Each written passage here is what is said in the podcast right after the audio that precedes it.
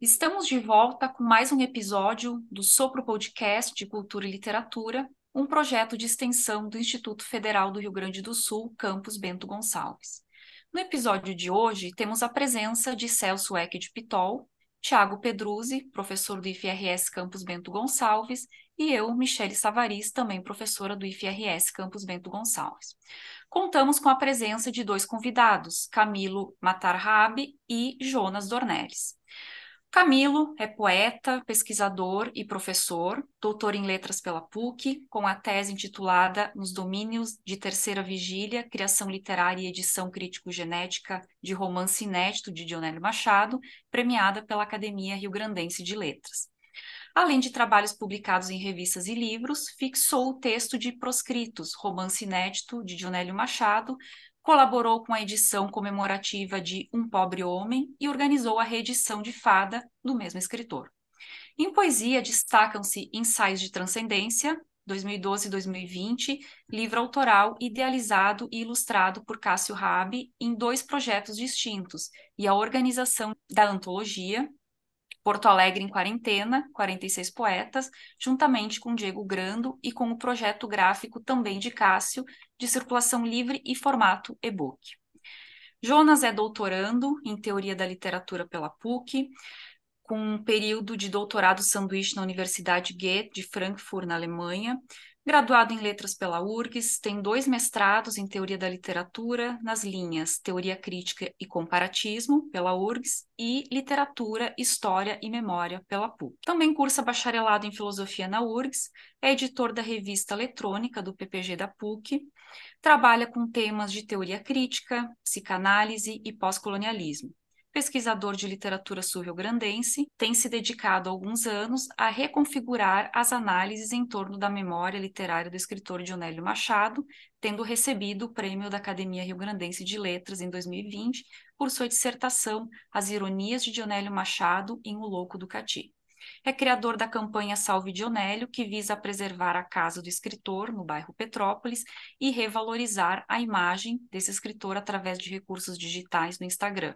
Como poeta, Jonas lançou recentemente o livro Sinais de Fumaça, pela editora Bestiário.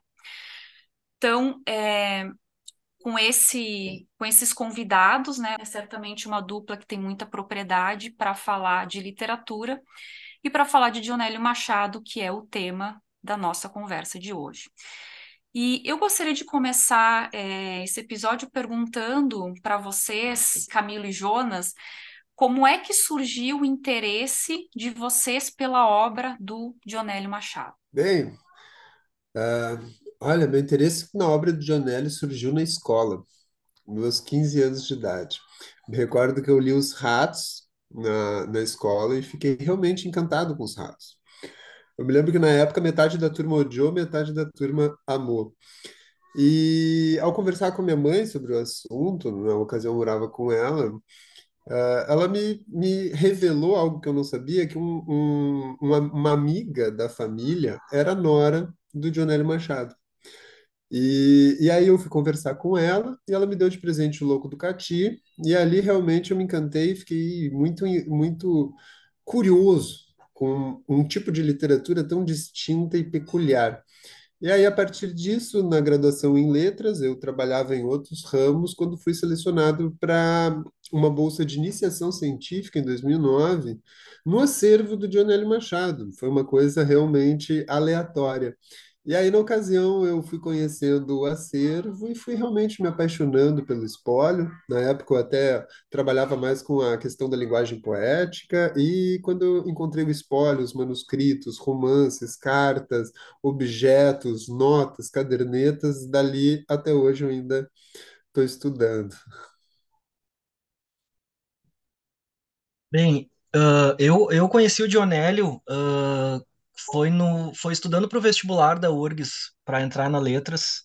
Eu me lembro que 2007 foi, 2006, 2007. Os ratos eram leitura obrigatória, né, para entrar na URGS. E eu me lembro que eu fiquei um, muito surpreso de achar um livro que falasse tão de uma maneira tão clara e presente da, da cidade que eu vivia, né? Do, do mercado público, assim, eu me lembro que eu li Os Ratos e fiquei, nossa, é um Dostoiévski em Porto Alegre, assim, o negócio foi, me, me pegou de um jeito muito, muito impressionante. E aí eu me lembro que quando eu entrei na Letras, eu tive um amigo, o Igor, uh, e um dia a gente estava conversando e ele foi na biblioteca, assim, a gente estava falando sobre literatura, ele foi na biblioteca, e ele começou a puxar os livros do Dionélio, assim, ah, tu tem que ler Dionélio, e, e se abraçou, tirou todos os livros do Dionélio, se abraçou, assim, e, e levou todos os livros para casa. E falou, cara, o Dionélio é o cara, é o cara, é o cara. Esse, esse é o, é o escritor gaúcho foda. E eu me lembro que eu fiquei com aquilo na cabeça, assim, nossa, ah, tem que, tem que dar mais atenção pro Dionélio, né? E aí comecei a, a, a ir atrás da vida dele, da obra dele, e eu me lembro que daí eu li Os Ratos, o Louco do Cati, uh, nesse período da graduação, e aí quando eu fui fazer o meu TCC, uh, eu tava com uma ideia uh, meio, meio, meio malucada de tentar estudar romances que tivessem um diálogo. Eu queria tentar criar um, um, conceito de gótico sulista brasileiro, assim, até dialogando um pouco com o gótico nordestino do episódio passado. Eu queria falar de romances góticos gaúchos, né? E o Louco do Cati foi um dos romances que, que eu estava elencando para fazer o meu TCC a respeito. Mas era um TCC, né? Então um trabalho muito curto, assim. Fui conversar com o Ian Alexander, falei de alguns livros que eu estava pensando em, em fazer. E Ian Alexander era meu orientador. E ele falou: por que que tu não, não estuda só o Louco, o Louco do Cati? Faz o, o Louco do Cati é um livro bem interessante.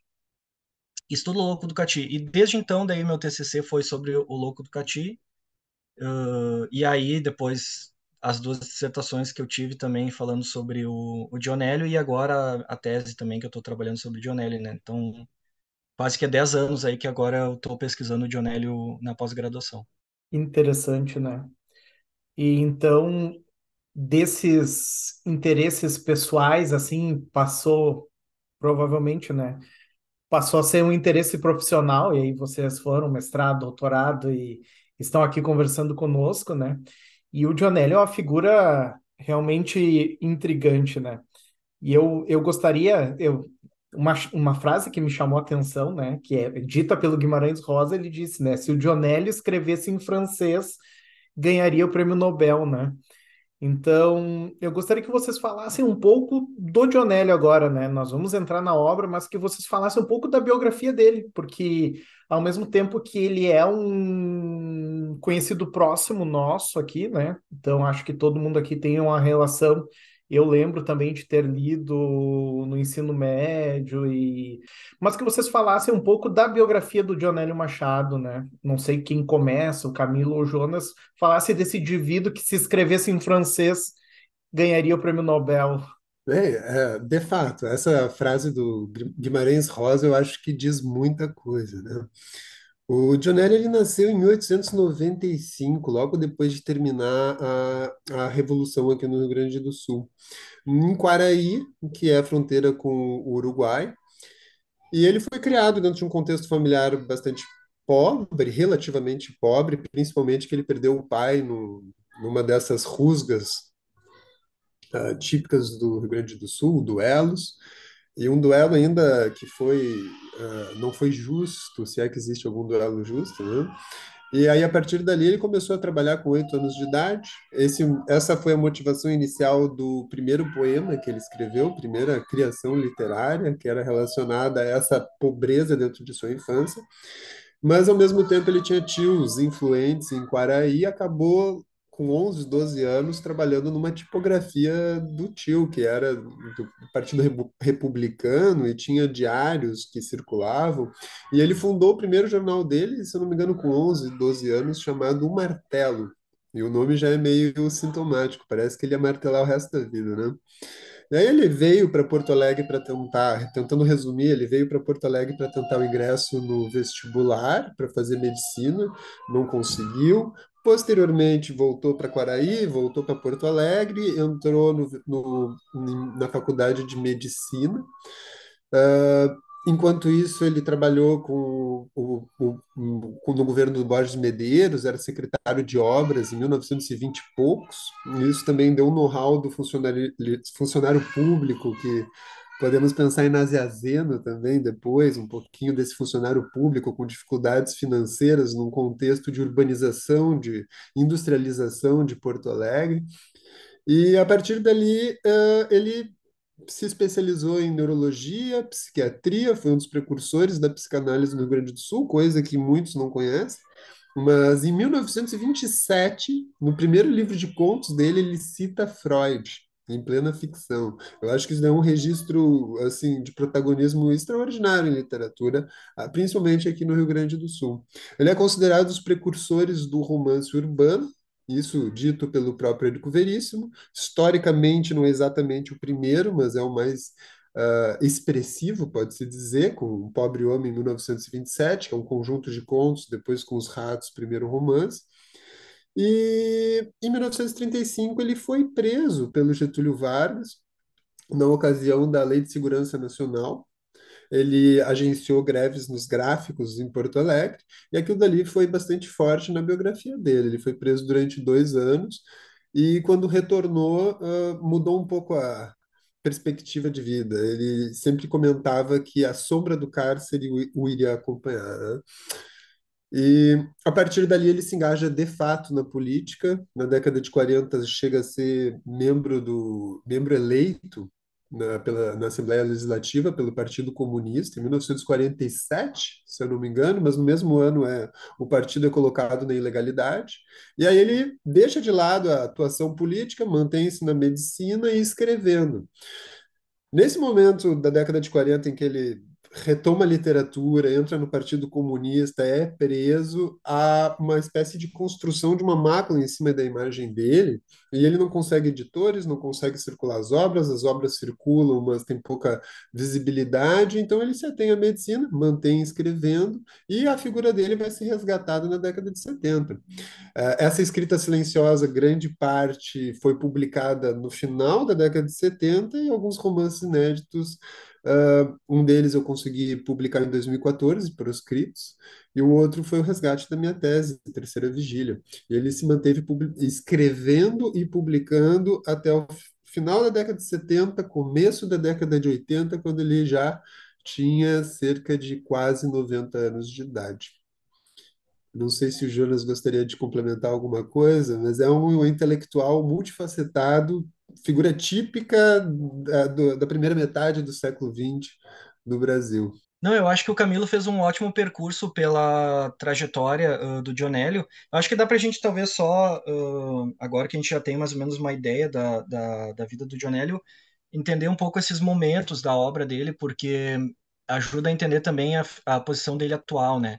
Então, a gente tem o primeiro momento, que é o Dionélio adolescente, uh, conhecendo e vivendo aqui em Porto Alegre, uh, nos grupos que o simbolismo ainda era muito forte aqui em Porto Alegre.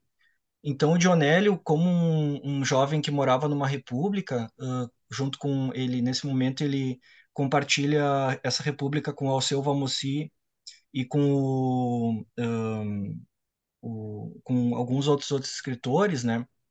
De Souza Júnior, uh, que são escritores assim que, que ficaram mais ou menos na tradição.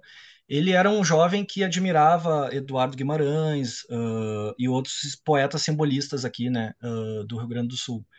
Uh, e ele, mas ele já tinha essa coisa de estar tá querendo procurar uma, um, um, momento de transformação com essa modernidade, né? E aí eu acho que vai ser a condição dele ir para o Rio de Janeiro, fazer uma especialização. Ele se forma médico, isso também na época era, um, era uma diferença muito grande e ele vai para o Rio de Janeiro fazer uma especialização em neurologia e psiquiatria. E eu acho que o fato de ele ser um gaúcho nessa época, fazendo um, um doutorado nos anos 30, que é inclusive um dos primeiros programas de pós-graduação, assim, que a gente não se chamava assim naquela época, né, mas uh, ele se forma doutor e ele está vendo no Rio de Janeiro todas as movimentações que estão acontecendo ali com, com, com o golpe, né, da Revolução de 30 do Getúlio e ao mesmo tempo ele está acessando o pensamento da psicanálise que está chegando no Brasil, né? E, e, as, e, essas transformações políticas também do marxismo, assim. E eu acho que quando ele volta, uh, nos anos 30, a gente consegue notar uma diferença da produção dele, uh, do, do, primeiro livro de contos e primeiro romance, para Os Ratos, que é justamente essa absorção, assim, dessas transformações que estavam acontecendo no país, né? que, que permite ele ter uma nova visão que, os, que, a, que, a, que, que a geração dele aqui gaúcha não tinha, né? E aí ele publica Os Ratos, e o que a gente vê pela revista do Globo e as reportagens que saíam, uh, o Dionelli ele era uma figura fundamental e muito importante assim na, na crítica literária, na produção literária rio-grandense, porque o Érico Veríssimo ele ainda não tinha publicado O Tempo e o Vento, então o Érico ele não era ainda, ele não tinha essa posição, apesar de ele ser muito bem sucedido, ele não, ele não tinha essa posição garantida assim de ser o grande escritor gaúcho. Então, nos anos 30, com a publicação dos Ratos, e junto com a publicação dos Ratos, o Dionelli é preso pela, pelo que viria a ser o Estado Novo, o Dionelli nos anos 30 ele era quase que o assim a, o possível grande escritor do Rio Grande do Sul, né?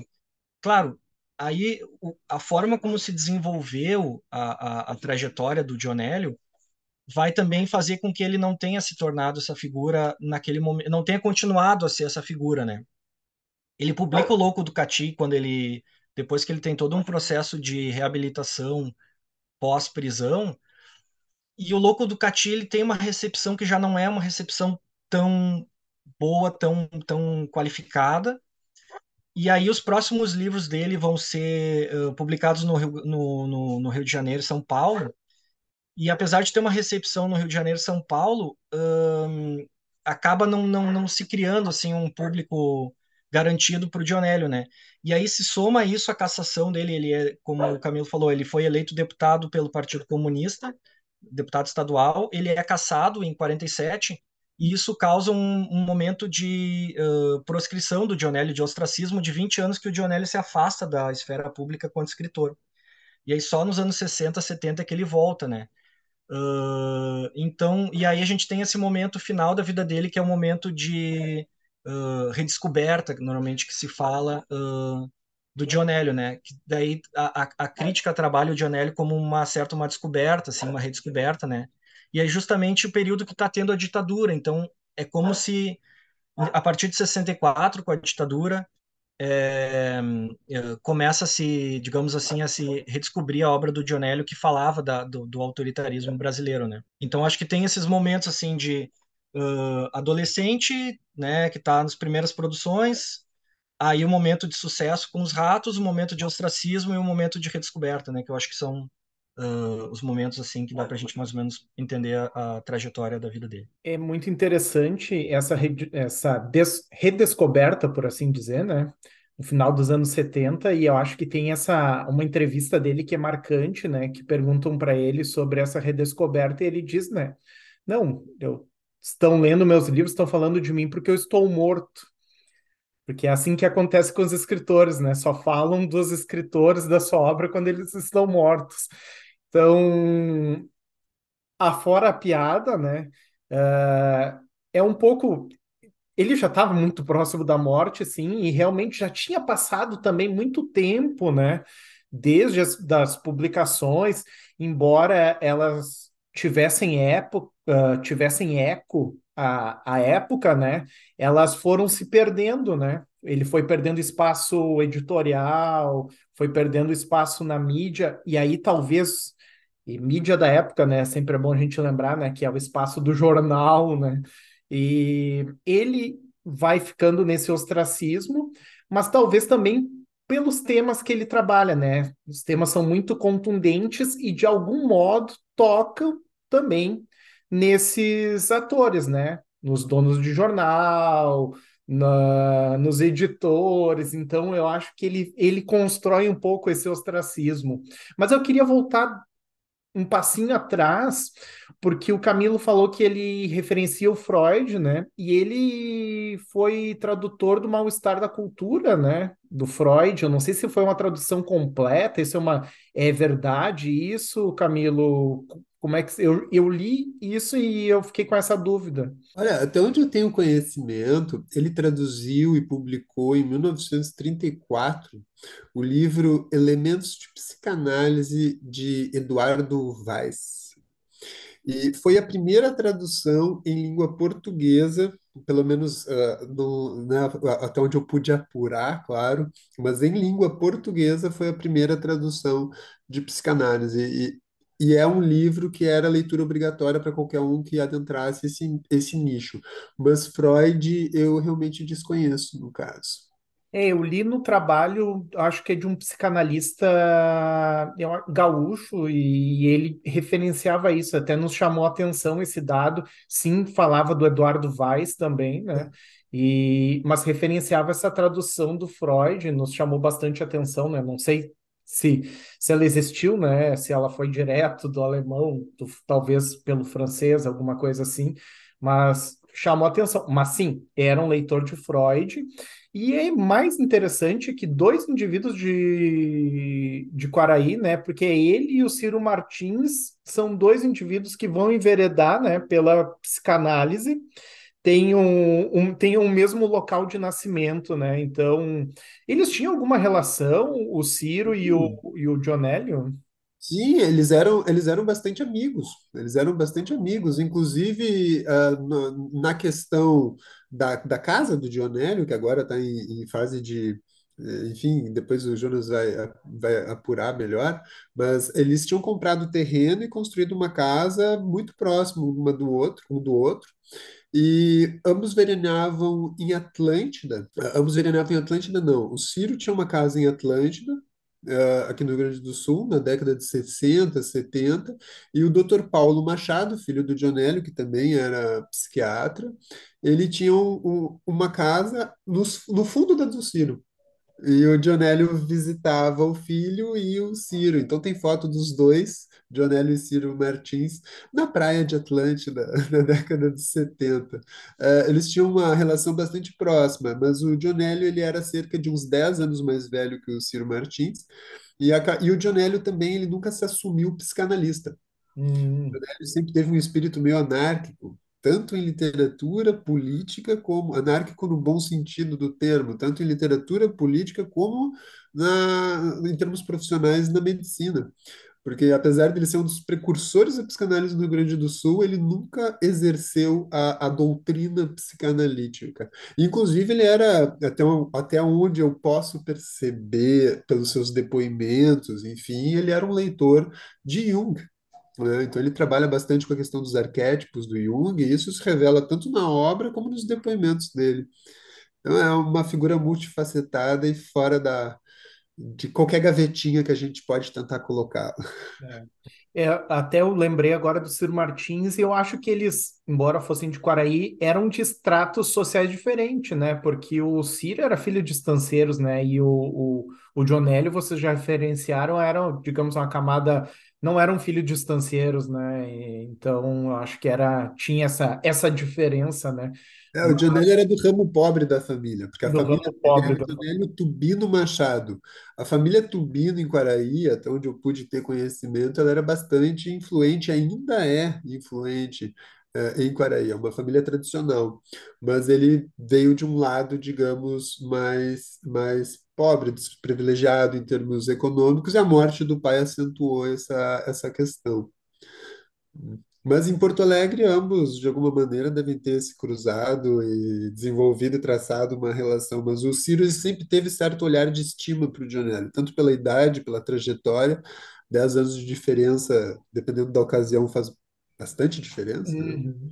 Mas aí o Ciro realmente foi para psicanálise, escreveu obras sobre psicanálise, e o Dionélio ele se manteve de uma maneira mais eclética. Eu- pois é, eu fiquei pensando agora, não sei se tem uma, uma questão da proximidade de Quaraí com, com o Uruguai, com a Argentina, porque eu sei que o Ciro, ele foi, ah, a formação dele, no caso, a, a análise uh, que ele fez, uh, conduzida, né, uh, para se tornar psicanalista, foi na Argentina. Foi em Buenos Aires, até quando nós conversávamos aqui entre nós sobre o Dionélio, a minha lembrança era a do Dionélio ter ido a Buenos Aires estudar. Ele E aí foi? alguém falou, não, ele foi para o Rio de Janeiro. E eu falei, mas então, quem é que foi para Buenos Aires? E aí sim, o Ciro Martins foi para Buenos Aires e E, e, claro, né, com toda uma cultura psicanalítica que começa a florescer em Buenos Aires, né, e depois se espalha pela América do Sul, mas é irradiada a partir de Buenos Aires. E eu acho John, década, ele, na década ele de 30, chega... é, no começo da década de 30, no doutoramento dele, ele defendeu a tese em 1933, a tese Uma Definição Biológica do Crime. Uh, ele foi para o Rio de Janeiro e foi a especialização dele. No entanto, se eu não me engano, na década de 50, ele, ele faz um expediente em Buenos Aires. Hum, então também tem alguma, tem um pezinho aí também, O claro. Buenos Aires era o centro da psicanálise na América Latina. né? Sim, uhum. O maior, pelo menos até muito recentemente, né? Se é que ainda não é. Eu queria, eu queria colocar um, um, um question, uma, me- uma mescla de questionamento com hipótese aqui, a partir e retomando inicialmente um, uma, uma coisa que o Camilo colocou aqui, que o Dionélio era um típico personagem do seu período histórico da- da primeira metade do século XX, né? Ah, estamos vendo um homem, né, que foi militante do Partido Comunista e foi um homem ligado à psicanálise. Duas correntes de pensamento muito difundidas naquele momento, que estavam surgindo, se consolidando, né, em vários países, inclusive no Brasil, com muitos cultores, né, em diversos espaços, inclusive ele, mas que nem sempre conviveram muito bem. Naquele momento não conviviam. Os marxistas tinham, grande parte dos marxistas tinha uma visão a respeito da psicanálise, por exemplo, ah, pelo menos de desconfiança, né? E eu, como leitor dos ratos, leitor entusiasmado dos ratos, eu, eu percebo que nessa obra nós temos uma presença das duas, o que não é algo muito comum, né? Veja, e aí nós pensamos, por exemplo, no Dionélio Machado, que é um, um militante do Partido Comunista numa época em que o Partido Comunista Brasil, como todos os partidos comunistas do mundo, né, eh, apregoava mais ou menos explicitamente, claro que não era uma coisa de todos os escritores, mas era uma coisa que era incentivada, né, pelos partidos comunistas, ah, as teses do realismo socialista, que são, né, temos, tivemos um, né, que, que eram muito distintos quando se lê os ratos e quando se compara com outras obras do, realismo socialista, como né, citar o exemplo talvez mais acabado, Gorky, mas também o nosso Jorge Amado aqui no Brasil, temos um autor muito distinto em todos os aspectos. Né? Jorge Amado, que inclusive não gostava do Jornal Machado. Descobrimos isso, né? Que diziam que era um autor muito difícil de ler, que não escrevia bem, inclusive, né? Tinha uma visão muito negativa. Mas eu percebo essa presença, esse amálgama, que não é muito comum naquele momento. Vai se, vai se dar nos países do, do Ocidente, lá nos anos 50, 60, com Marcuse, com alguns autores da escola de Frankfurt, mas que naquele momento não se dá. Então eu quero colocar para vocês esse questionamento que não sei se chega a ser hipótese, acho que é mais questionamento que hipótese. Nós estamos falando de um autor que antecipa tendências estéticas e, e de pensamento, de tratamento, né, de um, de, um, de, um, livro como Os Ratos, que eu leio sempre como um, como, como um livro que traz uma, uma leitura psicanalítica do sujeito, mas uma leitura também marxista da realidade? Bem, eu, eu não sei se o Jonas quer falar, mas assim, eu acredito que esse é o benefício de não seguir nenhuma corrente, é buscar sua própria, né? Eu acho que essa deveria ser a função de todo escritor, de todo artista, né? De alguma maneira digerir o universo em que ele habita e nessa digestão buscar produzir uma outra coisa, de acordo com uma perspectiva interna específica. A, a minha tese, por exemplo, ela analisa a, pro- a produção da a criação literária em Dionélio Machado, tendo como foco a edição crítico-genética de um, de um romance inédito. E eu, eu tenho duas perspectivas que eu vou desenvolvendo, motivadas pelos depoimentos do próprio Dionélio, que é a psicanálise e o marxismo. E de alguma maneira as duas coisas elas entram em certa consonância. Mas o que eu acho que difere o Dionélio desse, do, do Jorge Amado, no caso eh, do romance mais panf- panfletário, que em determinada ocasião, ali na década de 40, ele fez, sobre Luiz Carlos Prestes, Dionélio, ele afirmava que ele não fazia política na ficção. Ele fazia política na rua, na polícia, inclusive, mas não na ficção. Uh, eu acho que tem certa coerência isso que ele fala. Não que os romances não tenham uma atitude política, porque, bem, qualquer tipo de expressão, ela de alguma maneira ela é política, né? Mas eu noto que o Dionélio, ele, ele consegue fugir um pouco dessa... Ele criticou, inclusive, o Jorge Amado, criticou o Érico Veríssimo no romance Saga dele, justamente por ter um, um pendor mais panfletário. Então, eu acho que com certeza, a literatura do Jonélio, ela pode ser, toda a obra dele, os mais de 10 volumes que tem, pode ser lida dentro dessa dupla perspectiva, sem se ater em- muito em uma nem Sim. em outra. É é uma complexidade um tanto única, né? É, o que eu acho que ah, diferencia o Dionélio ah, no seu tempo é porque quando ele chega no marxismo e na psicanálise, ele já tinha uma bagagem ah, humanista, né? Eu considero que o Dionélio, ele tá, ele tem um, dá para a gente situar ele dentro da, dessa tradição do marxismo humanista, assim, porque ele, ele não é só psicanálise marxismo, mas tu consegue ver que ele tem uma coisa de helenismo, que ele resgata lá o pensamento, às vezes a gente vê Dionísio aparecer no, no, no do meio do livro, tem a coisa do estoicismo, do epicurismo, esses pensamentos antigos assim, uh, gregos, né? Por isso que eu digo que é um helenismo assim. Tem toda uma leitura dele da, de uma tradição iluminista francesa ali do dos que depois vai influenciar a Revolução Francesa, que ele carrega também, que ele sempre cita, né? E, e toda uma bagagem de ciências assim também que ele que ele que ele recupera, que não são só necessariamente uh, a psicanálise e o marxismo, que eu acho que é o que enriquece, assim, por isso que eu digo que ele é um, uh, um humanista marxista, né? E, e, porque eu acho que esse termo dialoga também com, com, se a gente pensa, por exemplo, Walter Benjamin, por exemplo, autores assim que também têm esse, esse diálogo, né? E que depois vão uh, criticar, ser, ser uma espécie de crítica ao regime soviético, né? E o que eu acho interessante desse humanismo, uh, essa ideia de não falar, não fazer um romance panfletário, uh, eu consigo ver muito isso no Louco do Cati, né? Porque o Louco do Cati, apesar de tratar de uma revolução, da guerra, uh, de uma ditadura, ele, ele vai ter essa preocupação com uma espécie de ironia transhistórica, né? No sentido de que tá falando de, um, de, um, de coisas que a gente poderia dizer eternas, digamos assim, né? Nessa coisa humanista, assim, falar que não é fazer um romance que não seja só histórico, datado, mas que fale de uma coisa que seja humana, digamos assim, né? Uh, e, e, eu acho que o, ter, o termo ironia classifica essa riqueza de interpretações que a gente pode ter uh, a partir do romance. E eu acho que o Louco do Cati, ele é o livro por excelência, assim, que a gente pode ver essa multiplicidade de leituras, né? É um romance que.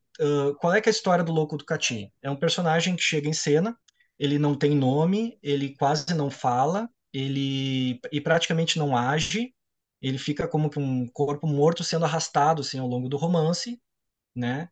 Só que quando ele se defronta com alguma coisa uh, relacionada ao militarismo, ele tem uma espécie de crise histérica que ele começa a falar: isso é o Cati, isso é o Cati, isso é o Cati. E aí a gente vai saber que o Cati foi um quartel, uh, uma espécie de grupo paramilitar que teve na fronteira do, de Quaraí, que surge na esteira da depois da Revolução Paraguaia, que tem, tem uma série de revoluções na, na latino-americanas. E aí o Brasil ele tenta como que pacificar essa, essa fronteira uh, com uma série de medidas. E esse quartel do, do, do Cati é onde vai ter uma série de degolas e repressões a, a, a, na fronteira, né? Então, uh, normalmente o que se lê nesse romance é que a gente tem um personagem que ele está traumatizado com o autoritarismo latino-americano e esse autoritarismo está voltando no presente. Então essa seria a leitura alegórica que a gente pode ver, né? Uh, de que assim a gente tem esse período de autoritarismo na fronteira do século XIX, que é no, ali do período pós-revolução de 1893, e esse período e essa, esse autoritarismo estaria voltando é, na, na, na, com o Estado Novo e com Getúlio Vargas, né? E aí essa leitura ela é atualizada, essa leitura alegórica ela é atualizada depois em 64 e a gente pode atualizar também com a própria repressão da polícia militar, porque a polícia militar surge junto com, com essas milícias uh, do, do, de repressão da Revolução Federalista. Então, tem um, uma genealogia que a gente pode fazer do autoritarismo brasileiro, que a brigada militar, enquanto polícia, enquanto instituição, surge no Cati, assim, quase, né? Então, uh, a gente pode atualizar de maneira transhistórica essa leitura do Louco do Cati. Só que o que eu acho interessante, e aí essas múltiplas possibilidades de leitura do Louco do Cati, é que o louco ele não é só um, uma vítima, né? Porque aqui a gente está falando, olha, ele é uma vítima lá das perseguições do Estado Novo, da, do, do, Estado Novo e do, da Revolução Federalista ali, da, das revoluções, né? É que e aí esse foi um pouco meu trabalho de a minha dissertação de mestrado, né? A gente tem uma descrição na tese de doutorado do Dionélio Machado de um de um de um louco uh, homicida que cometeu um assassinato e que se alimenta de lixo para reviver esse assassinato que ele cometeu. Tá, então, e o louco do Cati, ele entra em cena comendo lixo, e a última cena, uma das últimas cenas do livro, a gente tem ele comendo lixo. Então, tá, então, se o louco é um assassino e a gente está num período de revoluções uh, que estão acontecendo, a Revolução de 23 seria principalmente esse momento que está tendo uma série de uh, lutas políticas uh, cruéis aqui no Estado, o louco do Cati teria participado de uma dessas revoluções. Então, o louco do Cati é um assassino político. E o que ele está com medo de repetir é que ele cometa algum assassino, algum assassinato político. E aí um pouco da leitura que eu faço, né, tentando entender por que, que o Dionélio uh, teria escrito esse romance, a gente pode associar um pouco com o Crime e Castigo do, do Dostoiévski, que a gente tem essa espécie de o Raskolnikov, ele é um criminoso falhado, né? Ele vai cometer um crime histórico, mas é um crime histórico pífio e ele acaba se percebendo que o crime dele não, não teve relevância, né? Então, o louco do Cati, ele teria sido um assassino político no, na Revolução de 23, e só que o, o, o, crime político dele é insignificante, ele se torna um criminoso normal, ele não se torna um, um revolucionário, um herói, como seria, por exemplo, o próprio Dionélio diz uh, na, num outro texto dele, de, bem desse período de 22, 23, que se a revolução ela é bem sucedida, o criminoso ele se torna um herói. Né? Então, eu acho muito mais interessante o modo como o Dionélio trabalhou essa espécie de herói falhado, de criminoso revolucionário, uh, de uma perspectiva que não é a perspectiva panfletária, né? E, e lembrando que o Dionélio, quando ele fala dessa revolução, ele está falando da revolução, de uma revolução de direita, de uma revolução uh, republicana burguesa, e não da revolução socialista, né?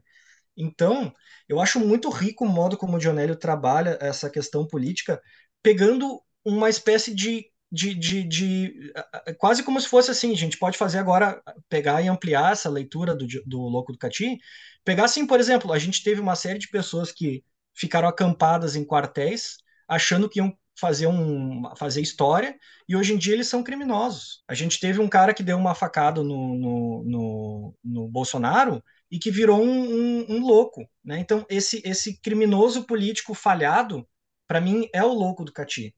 E eu acho que essa riqueza que a gente pode encontrar na obra do Dionélio vem justamente dessa ironia, que é essa ideia de não ter um, um bem e um mal. Né? Não tem uma vítima, ah, é, o louco do Cati é vítima, pobrezinho, perseguido. Não, o louco do Cati é uma figura complexa, que tem uma ambiguidade, né? Que, que não é nem bem nem mal. Então, por isso que eu, eu considero esse termo da ironia, né, uh, pro louco do Cati, e que eu acho que, que amplia essa, esse escopo, né, uh, transhistórico, quase assim, uh, de leituras que a gente pode ter da obra, né. Mas uma questão que eu gostaria de acrescentar rapidamente, o Dionélio ele é, ele é colocado no romance de 30, digamos assim. No romance de 30 nós temos a, a uma polaridade, digamos, entre uma, um perfil psicológico ou um perfil social. E o Dionélio ele tem essa questão, que ele analisa a influência dos problemas sociais do ambiente da cidade moderna na psicologia, na mentalidade das pessoas. Então, ele consegue, no momento que nós lemos as obras, ele traz essa perspectiva humanista até para os vilões, em várias obras. Eu não sei se isso é um dom do psicanalista que ouve tantas pessoas e vê o outro lado da história, mas é as consequências de um modelo uh, de urbanização, de industrialização, de desigualdade social e como essa realidade afeta psicologicamente as personagens. Eu acho que isso é a chave de acesso para toda a literatura dele, que, por sinal, vai se transformar e se modificar ao longo de praticamente seis décadas. Né? E essa é a minha leitura também. Mas é justamente agora o Jonas usou um termo, marxismo humanista, né? É um termo que os marxistas ortodoxos, talvez dos anos 30, não fossem gostar muito. Estamos vendo, assim, é, é, um período histórico, e aí eu retomo novamente, Camilo, um homem daquele período. Um período de ortodoxias. Temos a ortodoxia marxista, a ortodoxia católica, a orto... isso no mundo da literatura. E nós temos um autor que não é ortodoxo. Absolutamente não é ortodoxo, acho que vocês vão concordar comigo. Uhum. Né? E aí eu, novamente, recoloco a questão, né? será que nós estamos diante de um autor, aquele autor que, repito, Guimarães Rosa disse que se francês fosse teria ganho o Nobel, antecipa certas coisas? Antecipa tendências? O nosso Leonel Machado? Né? Eu não consigo deixar de pensar nessas né, né, nessa hipótese assim, aí já passando de questão, meramente questão para hipótese, né? de um autor que coloca um determinado tratamento da ficção que naquele momento não era muito frequente. Aqui no Rio Grande, aqui não, ele vindo daqui do Rio Grande do Sul, um tratamento de ficção que não era muito frequente em, em, em parte alguma. Eu comparo aqui até, Celso, e aí o Camilo e o Jonas podem falar, né? Alguma coisa, porque se nós pegamos o Jorge Amado, e mesmo o Jorge Amado, que não o Jorge Amado que escreve o Cavaleiro da Esperança, mas o Capitães da Areia, né?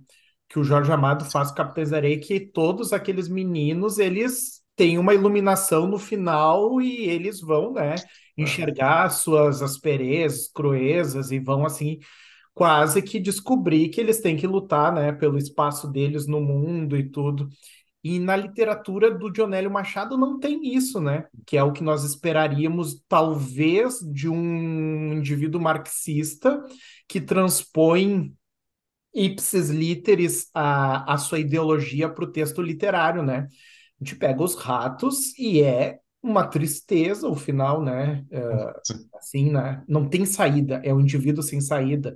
E aí a gente retorna lá para o século XIX, já foi aqui falado dos russos é quase um retorno um pouco, né, essa ideia da literatura russa, né, desse indivíduo que vive um dia depois do outro buscando o seu espaço, buscando a sobrevivência ou pensando sobre si ou sobre a sua sobrevivência, mas não tem, né, uma redenção política não tem, né? Não vai ser, não vai entrar para uma para um partido, não vai descobrir que ele é explorado, não tem, né, espaço para esse indivíduo, né, para essa redenção. E aí eu acho que é realmente, né, e aí concordamos com, com o Camilo, né, que é essa virada de chave maravilhosa do Dionélio, né, que ele pode ser um indivíduo político uh, dentro do partido, concorrendo às eleições e até contra a polícia, mas quando ele faz literatura é muito mais complexo, né? Então essa voz que ele dá para esse indivíduo na literatura, ela é mais complexa, né? Assim, eu, assim, na minha, na minha perspectiva, ao, ao ler, reler diversas vezes assim a obra do Dionélio, eu noto tons de realismo mágico nos ratos, especialmente no Louco do Cati, no começo da década de 40, que é, é, é eu, eu, noto tons, não, não vou dizer que é um romance que é um realismo mágico, mas o Louco do Cati é mais acentuado. Nos ratos, se nós lermos determinados trechos, eles são ratos. Os personagens são ratos, têm suas patinhas miudinhas, os focinhos, exatamente. No momento do, do Louco do Cati, em 41, Uh, o louco ele é tratado como um cachorro. E, então nós entramos no, numa esfera do realismo mágico que antecipa esse boom da América Latina que começou poucos anos depois do Sim. Louco Cati. E eu acho interessante também que o Dionélio ele era muito ligado no momento presente com essa perspectiva humanista. E a gente sabe que o que muda a sociedade não é um tipo de teoria ou outra, são seres humanos e a capacidade de sentir empatia e a coletividade. Então, não adianta o regime comunista chegar onde chegou com um monte de atrocidade, negando esse aspecto humano. Né? E, se for perceber, na, na obra do Jonelli, ele tem diversos projetos literários. O Louco do Cati é o início de uma tetralogia. Depois nós temos os deuses econômicos, que é o início de uma trilogia que se passa na Roma Antiga, logo depois de Jesus Cristo, quando os panfletos, ou melhor, as cartas de Paulo de Tarso eram entendidas como os panfletos comunistas eram compreendidos na década de 30. E essa, é, esse link eu acho genial. E mesmo assim, depois ele começa um outro projeto que se inicia com Endiabrados, Os outros dois volumes ficam inéditos a, até meus trabalhos, assim, nos últimos anos, que é parte do princípio, parte de recortes de faits de jornais, assuntos aleatórios, e aquilo dali ele bola e cria uma realidade. Então, nos acervos dele até hoje tem os recortes de, dos jornais que motivaram o romance. E aí, depois, na década de 70, quando há o boom latino-americano do realismo mágico, ele brinca negando o realismo mágico, porque era um pensamento que se desresponsabilizava, não digo os romances do realismo mágico, mas no âmbito social. Uh, há, uma, uma desresponsabilização da ação do humano como se Deus fosse dar conta de tudo. Ah, é magia. Não, tem causa tem causa e tem consequência. Era uma perspectiva bastante científica. Então, os dois últimos volumes da vida dele, Fada e Ele Vem do Fundão, ambos editados em 1982, uh, ele brinca, faz piada, ironiza, como o Jonas bastante estuda, o pensamento mágico. Então, eu acho particularmente que ele realmente ele, ele antecipa diversas questões de uma maneira muito peculiar. Concordo com vocês. É, eu acho que no, no período de redescoberta do Dionélio, uh, o, o Flávio Moreira, o Flávio Moreira da Costa fala do Dionélio como se fosse associando ao romance de ditador latino-americano, né, o Louco do Cati, principalmente com o romance uh, de ditador. E eu acho que tem, se a gente pensa o, a hiena do Cati, que era o, o, o, dono assim desse, desse grupo paramilitar que degolava as pessoas na fronteira que o que está que tá no romance, no, no, no, momento que o Dionélio escreve, ele, ele deixa de ser uh, visto como um herói. O, a, o, o louco do Cati está falando de um quartel que tinha um, um, coronel. Esse coronel, ele primeiro ele é visto como vilão, depois ele é visto como herói, depois ele é visto como vilão, depois ele é visto como herói. E no momento que o Dionélio está escrevendo esse romance, o, esse coronel ele está sendo visto como um vilão. Então, se a gente pode pensar uh, o Louco Ducati como um, esse, esse criminoso político falhado, a gente pode fazer uma analogia com esse coronel, a Iena Ducati, uh, e aí sim a gente teria uma espécie de, de, de uh, analogia assim, do Louco Ducati com o coronel do, Ducati, que poderia então fazer uma análise relacionando com, com um romance de ditador, ou enfim, tem, um, tem, tem umas outras leituras que a gente pode fazer relacionando com, com o romance de ditador. Eu acho que o, o realismo mágico também é uma coisa que é bastante, de alguma maneira, presente no Dionélio e que está desde de sempre, né? E, e, o, e o Dionélio, ele tem essa coisa de... Os romances dele já foram... Já falaram que são romances surrealistas. Nos anos 70 associam com com um novo romance francês. Então, eu acho que essa questão da definição dos romances do Dionélio é uma coisa que instiga, né? Como a gente, assim como alguém que antecipa mesmo tendências, eu acho que tem tem esse elemento, né? Que eu acho que é bem importante. Eu só queria trazer um outro ponto ali da questão da, dessa relação com o marxismo, que eu acho que é, é bem interessante, porque a posição que o Dionélio tem em vida, né? Porque ele ele vai ser preso em parte por causa da intentona comunista. E, e, e, é interessante que ele não se afasta, do, ele se aproxima do PCB. Então é muito interessante porque ele é preso por causa de, um, de, um, de, um, de, uma, uma revolução falhada que não foi discutida uh, coletivamente pelo partido. Foi, a, foi um, uma espécie de improviso de um grupo específico que não decidiu democraticamente dentro da instância do partido ele é preso por isso e ele, e ele decide se filiar uh, no, no, PCB na prisão. Só que, só que o que eu acho que é interessante, quando a gente vai estudar os romances do Jonelli, a gente tem uma série de representações do militante, assim. Uh, o, principalmente no o Louco do Cati, a gente tem uh, o Norberto, que aparece no início, que é um militante comunista.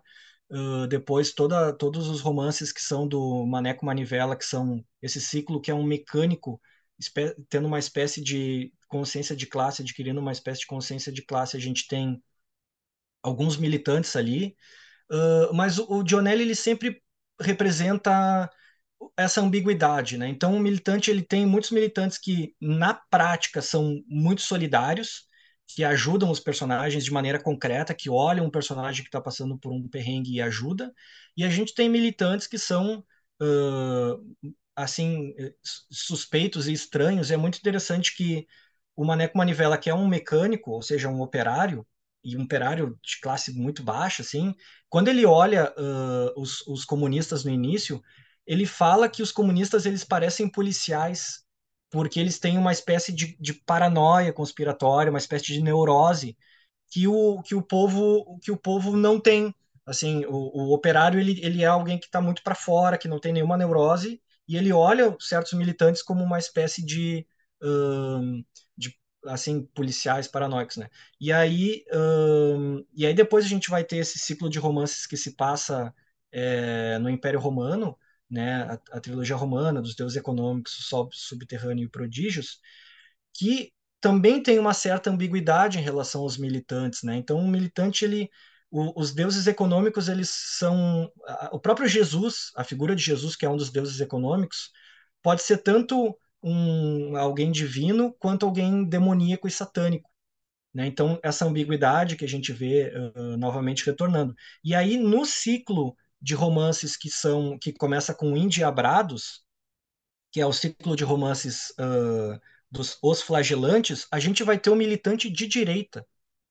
O, o, o, o, personagem principal do Indiabrados ele é um escritor que milita em jornais católicos e eles estão combatendo o comunismo. E é muito interessante o modo como uh, esse militante de direita, ele não consegue, quando ele encontra umas instâncias mais intelectualizadas que discutem a geopolítica global, esse militante de direita ele não consegue entender, ele, ele fica só na, na, na propaganda, ele fica só no, na fake news anti, anti-comunista. Uh, então é muito interessante assim essa representação do militante que a gente pode ter. Eu acho que é uma coisa que tem que se explorar um pouco mais assim no Dionélio dessas dessas variedades assim e que e que, e que são muito ricas. E aí o, o próprio Dionélio nos anos uh, quando ele é se torna deputado do, do Partido Comunista, ele já tem um, um certo conflito porque ele é um doutor que é eleito como representante do Partido Comunista e não um operário. Ele queria que fosse um operário que se tornasse deputado mas ele aceita o cargo. E aí, quando ele é caçado, ele, ele tem uma espécie de separação assim do PCB, porque ele acha que o PCB não apoiou ele suficiente, assim, não apoiou uh, o, o, todo o PCB é caçado e ele acredita que o, que o, que o PCB tinha que ter feito uma luta assim para se defender, o PCB não faz. Só que depois eles pedem uma foto, aqui o PCB uh, gaúcho, pede uma foto para fazer um mural dos deputados constituintes que, escreve, que fizeram a Constituição do Estado ali daquele, daquela gestão. E o Dionélio era um dos que tinha feito essa constituinte. E o Dionélio fala: não, não vou dar foto, me caçaram, não vai ter fotinho. E aí os deputados comunistas querem fazer esse mural, e aí ele racha, ele racha com, com o PCB. Não, meu, caçaram vocês, vocês querem botar fotinho, sai para lá.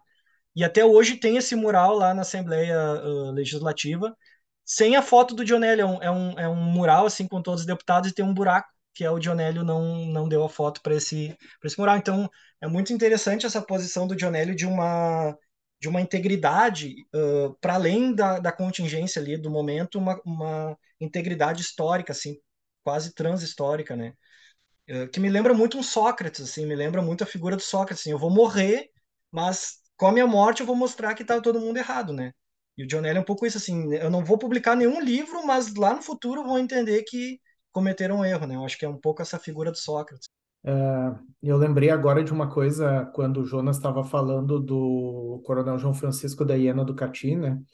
Porque o Florencio Sanches, o dramaturgo uruguaio, ele publica na Argentina, numa revista do José Engenheiros, que estava pensando a questão psiquiátrica e tal, uma análise do caudilismo no, na América do Sul. E ele usa o exemplo do João Francisco, né, como o exemplo máximo de caudilismo. Então, assim, a barbárie era o Cati, né? O Cati era a barbárie uh, na visão do Florencio Santos, que era um uruguaio, que talvez tivesse uma, um maior contato. Né? Mas como essas coisas reverberavam, reverberavam em Buenos Aires, o próprio, o próprio João Francisco, ele teve um perfil tra traçado na revista Caras e Caretas, né? Então ele esteve zelado lá e, e foi entrevistado e o repórter disse, ah, mas quem é esse indivíduo que dizem que é um bárbaro se ele é uma pessoa, né, afável, um gentleman, né, sim, falava francês e, e tinha toda uma formação que não esperavam de um caudilho, né? Mas é muito interessante essa relação e depois acaba desembocando no, no próprio Dionélio, né? Esse fim de mundo de onde o Dionélio saiu vai vai estar numa revista portenha, estar numa publicação sobre uh, criminalidade, psiquiatria, ainda que fosse a psiquiatria da época, né? Mas até entrando nos deuses econômicos, talvez o Dionélio comunista ele transporte de uma maneira esse ele transporta de uma maneira diferente esse essa sua formação ideológica a partir desse livro, né? Eu, eu lembro, assim, de umas pinceladas que uh, é quase que a, uma ideia, assim, de teologia da libertação, né? Porque é uma proximidade entre o cristianismo e as ideias uh, socialistas, né? Então, eu não sei se alguém já fez essa leitura, né, dessa questão da teologia da libertação, ou já alguém já pensou, você sabe alguma coisa disso? É, é, Jonas, me recorda uma coisa. ah, não, não houve algum intelectual que chamou a trilogia iniciada pelos deuses econômicos como trilogia da libertação? Sim, Eu acho que sim, foi sim. Gravunda, Não, não, foi o, Alfredo o Bose, Bose, o Bose, o Alfredo Alfredo Bose Bose. chama. Eu acho que essa é a primeira ah, indi- indicativa, assim, ah, per- perspicaz de um autor que percebe essa, essa semelhança. Eu acho que tem totalmente a ver, né? Essa semelhança e depois a teologia da libertação vai ser até posterior, eu acho, ou é mais ou menos no mesmo momento ali, 50, 60, né? É isso que que o- os deuses econômicos, é, a, a escritura dele começou em 46, terminou em 56, foi publicada a primeira edição em 66. É, é, então, ele demorou muito tempo pesquisando, ele passou seis meses para confirmar o dado de que era possível fazer uma travessia específica a pé. Sa- Ele confirmava um realismo assim, bem interessante. É, mas muito interessante, eu acho que aí mais um ponto aí de antecipação, talvez, do Dionélio, já na década de 40, pensando nessa, ne- nessa questão humanista do cristianismo, que na época, e talvez hoje ainda, esteja sendo negligenciada, né? E pensando em forma, eu acho que a Michelle tem uma pergunta aí para pensarmos talvez na linguagem, na forma, né, da, do Dionélio. Não, eu, eu- me chama muita atenção no- nos ratos, né? Acho que é como vocês comentaram, é um dos livros mais estudados, mais lidos, né? Mais conhecidos do Dionélio Machado, mas me chama a atenção o modo como ele constrói essa narrativa, né? E acredito que também seja um aspecto que muitas pessoas já estudaram, que é a questão da linguagem e o modo como se dá essa elasticidade da narrativa, né? Porque toda essa angústia que é gerada na narrativa ela é gerada justamente pelo excesso de detalhes, né? Por esse realismo, é cada gesto leva às vezes um capítulo para ser definido, para ser descrito, né? E o quanto ele trabalha de forma exaustiva com essa questão da linguagem e que gera essa angústia que talvez seja um dos aspectos também que mais é, é, capturam, digamos assim, esse leitor, né? Eu não sei como é que vocês enxergam essa questão da linguagem no, no- nos ratos, principalmente, né? Você poderia falar é, de, de, de- vários livros do Dionélio, mas especificamente dos ratos, que eu acho que é um dos livros mais conhecidos, né? Em- é, inclusive, quando a gente faz esse recorte do que trabalhar do Dionélio, aparece sempre o Louco do Cati e os Ratos, né? Como sendo esses, é, esse recorte talvez mais buscado. Então, queria só que vocês comentassem rapidamente, assim, como é que vocês enxergam essa questão da linguagem dentro da narrativa dos ratos, e se quiserem acrescentar de alguma outra obra que considerem interessante também. Eu vou dizer que um dos tópicos que mais me fascina nos ratos é justamente a qualidade poética da linguagem. O Jorge Amado, em 1935, escreveu uma resenha dos ratos dizendo que o escritor não tinha estilo. Era um novo estilo, era uma nova percepção. É um estilo, por um lado, mais seco em alguns aspectos, mas rico em termos simbólicos. O Ciro Martins, na- no começo da década de 80, publicou um livro chamado Escritores Gaúchos, que ele salienta justamente o potencial simbólico dos mínimos detalhes dos ratos. Então, por exemplo, o amarelo, a náusea, uh, o sol em formato de moeda. Eu, eu, acho que é uma complexidade que não é muito explícita, mas de alguma maneira, uma vez que o leitor está ali dentro, ele entra em outras dimensões de, de, de diálogo. Por exemplo, o momento em que o Naziazeno vai pedir dinheiro para um outro sujeito. A filha do sujeito aparece junto na porta. Quando o Naziazeno diz que é amigo do fulano que disse para ir lá, a filha se sente à vontade e vai para frente do pai. Daqui a pouco o pai diz: Ah, mas essa dívida eu já paguei. A filha vai para trás do pai. Então, é uma linguagem sutil em que os detalhes vão simbolicamente dialogando com o leitor. E o que eu acho interessante é que o Dionélio tem diferentes projetos literários, sendo um os ratos, mas, por exemplo, uma coisa que chamou a atenção do Alfredo Bose, que fez a, uma apresentação ali do segundo volume da, da trilogia iniciada pelo Deuses Econômicos, que se passa na Roma Antiga, ele salienta que é um dos melhores modelos de, em que o tema e a linguagem, a forma e o conteúdo, se é que é possível desvincular uma coisa da outra, estão extremamente integradas. Então, quem lê os ratos vai para os deuses econômicos, ele se espanta, porque não é nada do que ele estava pensando que ia encontrar. E se nós pensarmos depois no Endiabrados, nos demais volumes, há uma transformação. Então, é, e toda essa transformação ela é muito cuidadosa e muito complexa e rica. Eu acho que é um ponto sensacional isso. Para mim, os ratos é um dos principais assim exemplos de prosa poética dentro de uma desconstrução dos clichês do que seria a poesia. Eu acho o, o, os ratos e o Louco do Cati, principalmente esses romances até a década de 40, assim, eles têm uma espécie de é, visão. É, o John falava de uh, dramático no banal. Então ele, ele, ele consegue construir um, uma, uma dramaticidade com coisas muito simples e que eu acho que tem, dialoga muito com a questão de uma visão do, do, dos oprimidos assim uh, para o mundo, porque esses dilemas do Naziazeno, os dilemas que depois no Desolação, o Maneco Manivela consertando o carro. Ele passa duas, três horas trocando a balaca, comprando a vela, e tu fica três, quatro capítulos vendo eles consertar o carro. É uma coisa que quem é pobre vive isso, entende que conseguir uma vela para o carro quando está empenhado indo para o litoral, às vezes é, é tudo.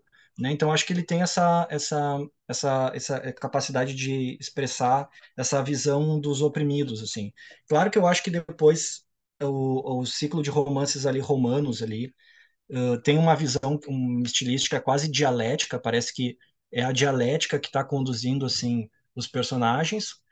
Esse ciclo de romance dos um, dos uh, que se do, do Indiabrados, Proscritos e o Terceira Vigília é já um estilo realista com palavras em francês o tempo inteiro, lembra muito essa de Queiroz ou Machado. E depois os últimos dois romances finais eles têm um estilo bem mágico e, e, e, mais fantasioso, assim, quase de uma fábula. Então realmente vai se alterando bastante o estilo do Dionélio assim, ao longo dos romances. Mas eu queria só fazer um uh, trazer para talvez concluir um pouco a conversa a questão uh, que o Thiago tinha falado do, do João Francisco, do Coronel, que eu achei muito interessante isso que tu falou, esse dado jornalístico de como esse coronel ele é fundamental na história, assim, ele é uma parte que todo mundo que está nos livros de história argentinos e a gente não sabe quem é, né? O Cati para nós até no próprio livro, assim, uh, fica apagado o que é o Cati, eles têm que explicar dentro do livro o que é o Cati. Da mesma maneira que os ratos uh, preserva uh, a, experiência de uma pessoa pobre indo da periferia até o centro de Porto Alegre ter que fazer a sua vida, assim, de, de certa maneira, ali no centro de Porto Alegre, né, com o mercado público, todas essas ruas uh, que, que, que, circulam ali o centro. E eu acho muito interessante isso do, do Dionélio, que ele tem uma capacidade de, de preservar a memória e de, e de registrar um certo período histórico, um certo acontecimento, frente à política de amnésia que existe na história brasileira, né? Então, acho que ele, ele tem mais esse papel. E aí eu queria fazer uma ponte, na verdade, com a questão da casa do Dionélio, porque eu estava lembrando que a, a, a, gente pode falar agora dessa, dessa campanha, mas eu estava lembrando que o início dos deuses econômicos fala da destruição de Roma e de todas as casas destruídas por Nero, né? Uh, e aí foi muito legal que eu, o, o Dionelli escreveu os deuses econômicos na casa dele ali no, no bairro Petrópolis, e a gente está fazendo uma campanha para salvar a casa dele, né? Uh, e aí eu tive a oportunidade de ler o Deuses Econômicos na frente da casa dele, um livro falando sobre a destruição de casas por parte do descuido do poder público uh, de Roma, porque o Nero ele meio que deixa as casas pegar fogo, assim. Então eu acho que é legal essa, esse uso que a gente pode ter da, da literatura dele para falar sobre patrimônio ou memória histórica, né? Uh, que eu acho que é bem interessante, assim, só para é, dar essa deixa para a questão da casa também. Eu acho que a gente pode pegar esse gancho já, pedir que vocês falem um pouquinho mais sobre esse projeto. E uma coisa bem curiosa, uma curiosidade que eu tenho, na verdade, assim, como é que vocês chegaram a esse endereço, assim, como é que começou essa pesquisa, como é que vocês descobriram que o Dionélio morava naquela casa, naquela rua, naquele bairro? Como é que se deu essa busca, esse encontro, e aí para vocês falarem um pouquinho desse, desse projeto? Então, uh, eu sempre tive uma curiosidade de. Eu tenho curiosidade sobre tudo sobre Dionélio, assim, então eu sempre tento, tento tapar as lacunas, né? E eu me lembro que eu, eu tinha, a gente tinha um endereço no arquivo do Dionélio, um, que ele morava na, na, nessa rua específica ali. Mas a gente não tinha um número, né? E o meu orientador, ele mora ali no Petrópolis, eu sempre ia para o Petrópolis e ficava andando ali e tentando pensar onde é que qual casa da, da rua que poderia ser, né? E daí eu me inscrevi, entrei numa página do Facebook sobre o bairro Petrópolis, que tinha que é basicamente assim o tempo inteiro publicidade de, de comércio do bairro Petrópolis. Então, pessoas que, sei lá, vendem crochê, coisas assim, vende, sei lá, produtos usados e, e mercado imobiliário. Então, o tempo inteiro postagem sobre casas vendendo uh, nessa página do Facebook. E aí eu ficava, tava meio tentando ver o que, que eu poderia fazer para descobrir essa casa, e um dia eu vi essa, esse anúncio dessa casa no, no bairro Petrópolis, fiquei scrollando assim um tempão a, a página, essa página do, do bairro Petrópolis do Facebook, e eu achei uma, um terreno para vender na, na, na, na, Souza Doca, e, e na, na, na foto de, de, de, venda do terreno tá a escritura do, do, da, da casa do Dionélio tradicional, a de, dos anos 40. E tá escrito assim, casa do Dionélio Machado, casa feita para Dionélio Machado, bem grande assim em cima. E aí eu não acreditei, assim, né? Eu fiquei tipo, meu, não é possível isso, assim, não é possível.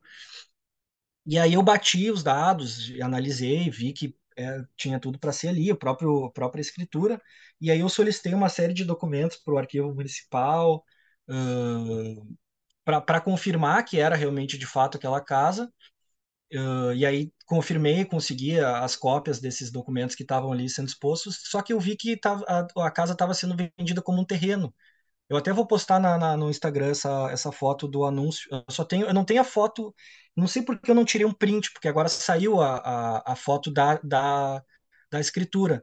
Mas eu tenho a foto dizendo que é um terreno, ter, vende-se um terreno. E aí tá o terreno, mas tá a casa do Dionel em cima. E eu, nossa, não posso. E foi bem no, no período ali que estava acontecendo, reverberando a questão da casa do Caio Fernando Abreu. E eu pensei, bah, vamos derrubar a casa do Dionélio para ontem, né? E aí eu criei a página, resolvi criar a página do Instagram depois que eu já tinha mais ou menos confirmado, já tinha os documentos e eu já tinha algum material para compartilhar, uh, fala, uh, provando que aquela era a casa do Dionélio, né? Uh, e aí eu criei a página do Instagram para compartilhar esses documentos, fazer uma campanha. E nesse processo eu acabei conhecendo, acabei assim, eu, conheci, eu entrei em contato com uma das pessoas mais antigas, da família mais antiga do bairro Petrópolis, que foi amiga do neto do Dionélio, e aí e aí ele me trouxe várias memórias da casa, então uma coisa que a gente não tinha uh, registro assim, informações que a gente não tinha registro, né, sobre sobre esse momento da, da, da, da vida do Dionélio. Uh, e, e, conheci um pouco mais também da, da vida do, do Dionélio nesse, nesse, nessa casa, né? O que foi interessante que daí, por exemplo, uma coisa que nunca se falou de toda a minha trajetória de pesquisador de literatura rio-grandense é que o Dionélio morava a duas quadras da casa do Érico Veríssimo, que morava a duas quadras da casa do Ciro Martins. Isso é, é, eu nunca, não, nenhum livro de história do Rio Grande do Sul, de literatura do Rio Grande do Sul, fala que teve esse período dos anos 40 que eles viveram junto. Claro que eu acho que Cruzavam para ir na padaria, provavelmente. é incrível, é incrível, é incrível pensar essa, essa, essa imagem, né? Então, teve uma série de coisas que veio dessa campanha, de informações que acabou vindo dessa, dessa, dessa campanha, porque eu acabei conhecendo muita gente do bairro, né? Que eles faziam saraus, assim, nesse, né, e, e serões, que eles chamavam, com, com música, né? Uh, nesse, nessa casa, e, o, e o, o neto do Dionélio compartilhou comigo um áudio do Dionélio tocando flauta transversal, tocando super bem, assim, tocando, tocando uma parte, lendo uma partitura. E, e, e, toda essa riqueza de imagens que veio desse momento do Dionélio vivendo nessa casa cria toda uma outra narrativa que não é a narrativa do Dionélio traumatizado e perseguido e uma figura excluída. Que, que querendo ou não, uh, para bem ou para mal, na redescoberta do Dionélio nos anos 70, se bateu muito nessa tecla de que o Dionélio era perseguido, tinha sido vítima de perseguições e tal e de maneira a valorizar a obra do Dionélio pela vida dele. Só que essa valorização da, da, da, da, da obra do Dionélio pelos, pelas perseguições causou com que, o, com que a recepção do Dionélio nos anos 90, 80, 90, fosse muito marcada pela essa associação entre vida e obra. Então, toda a obra do Dionélio é falando da perseguição de uma vítima do, das ditaduras. Sendo que, primeiro, a gente tem todos esses ciclos de romance dos uh, flagelantes que são burgueses e são ricos e de, de direita, então uma, todo um ciclo de romance do Dionélio é esquecido e não é analisado, e graças ao Camilo a gente está agora rediscutindo mais uh, esse, esse, essa parte da obra do Dionélio, quanto essa associação entre vida e obra tira esse aspecto que eu estava falando da ironia e da ambiguidade do, dos romances do Dionélio, porque se é só uma perseguição política, então todas as vítimas vão ser que é de esquerda. No fundo, a gente esquece que não, que os personagens do Dionélio são ambíguos, são mais ricos, né? Então, eu acho que é interessante que a gente desassociar a vida e obra nos traz assim mais mais riqueza para a leitura da, da obra, né? E o Dionélio, enfim, essa casa do Dionélio é, é, é foi uma experiência muito massa, assim, de estar, tá, né? A gente conseguiu agora finalmente o inventariamento. A gente não tem a confirmação oficial, por isso que a gente não está ainda fazendo um anúncio uh, totalmente aberto sobre, sobre isso, mas a gente conseguiu o inventariamento da casa e o recurso foi negado, uh, o recurso do dono foi negado. Então, a casa, a princípio, está inventariada, o que, o que trouxe uma felicidade muito grande assim, para a nossa luta, porque, a princípio, está preservada a casa do Dionélio. Né? Agora é uma campanha para restaurar e ver o que a gente pode fazer uh, com aquele espaço. Eu queria acrescentar um dado, porque ao buscar informações né, sobre o Dionélio me chamou a atenção, eu queria alguma coisa assim da crítica da época, né? Então, ah, quando foi lançado Os Ratos, quando foi lançado O Louco do Cati, e aí eu encontrei um, uma breve resenha sobre o Louco do Cati, de um professor da, uni, no, da Universidade do Kansas, é uma resenha pequenininha em inglês dessas revistas universitárias, né? E ele diz assim: ah, é de 43, né? Então, um ano depois que saiu o Louco do Catida, ele diz assim: ah, um crítico disse que essa novela é algo novo no Brasil. E ele diz assim: não só no Brasil, mas no mundo. Então, a gente não tem a dimensão né, da, das leituras possíveis, né? Então, era um crítico chamado Calvert Winter, da Universidade do, do Kansas, né? E aí, então, ele estava sendo lido e sendo lido como alguém que trazia coisas novas, né? Daí, no Louco do Cati, realmente, para esse, esse, esse crítico, era a, a questão temática, né? Essa jornada de um indivíduo leva, aqui ele usa a palavra mal traduzindo, né? Uh, do, do inglês, mas assim, levemente louco, ele diz, né? Então é, é, é, interessante essa mirada assim distinta e de fora, né? Pensando numa universidade americana, um crítico que está lendo literatura brasileira e falando sobre, uh, fazendo uma recepção dessa obra, né? E do John Machado. Eu acho interessante isso, porque, se eu não me engano, em 2016 saiu uma edição dos Ratos em italiano. Há algumas traduções circulando dos ratos no exterior. E nessa tradução, no blog da editora, eles comentam, o tradutor comenta: peraí, Guimarães Rosa falou que esse cara é um dos principais romancistas do Brasil, citou dois romances, entre eles O Louco do Cati, dizendo que seria Nobel se escrito em língua inglesa ou francesa. E como nós não conhecemos esse cara? Não, eu me lembro que quando eu, eu, eu fiz o meu doutorado de sanduíche na, na Alemanha e eu apresentei o Dionélio um, uma tarde lá para o grupo, nossa, o pessoal assim já falou em tradução, já ficou tipo, preciso conhecer mais, assim, ficou impressionado, assim, foi uma recepção que muitas vezes a gente não tem aqui no Rio Grande do Sul. Porque daí, ah, Dionélio, daí, e, e aí o pessoal das antigas às vezes conheceu o Dionélio, teve uma vez, viu o Dionélio, falou, e daí assim, ah, Dionélio, ah, vi, ele, ele era, ele tá, ele era chato, daí vem com umas informações assim, específica que é tentando se apegar àquilo que a pessoa tem ali de memória do Dionélio, né, e reduzindo assim a, a figura.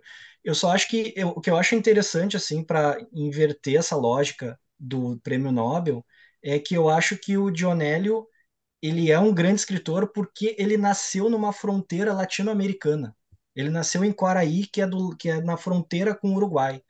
Então, é, é, é, não é porque ele, se ele nascesse na França ele seria um grande escritor. Ele é um grande escritor porque ele nasceu na fronteira do Brasil com o Uruguai e ele teve essa experiência de fronteira, esse saber limítrofe assim de um, de um estado-nação com o outro, que ele se tornou um grande escritor.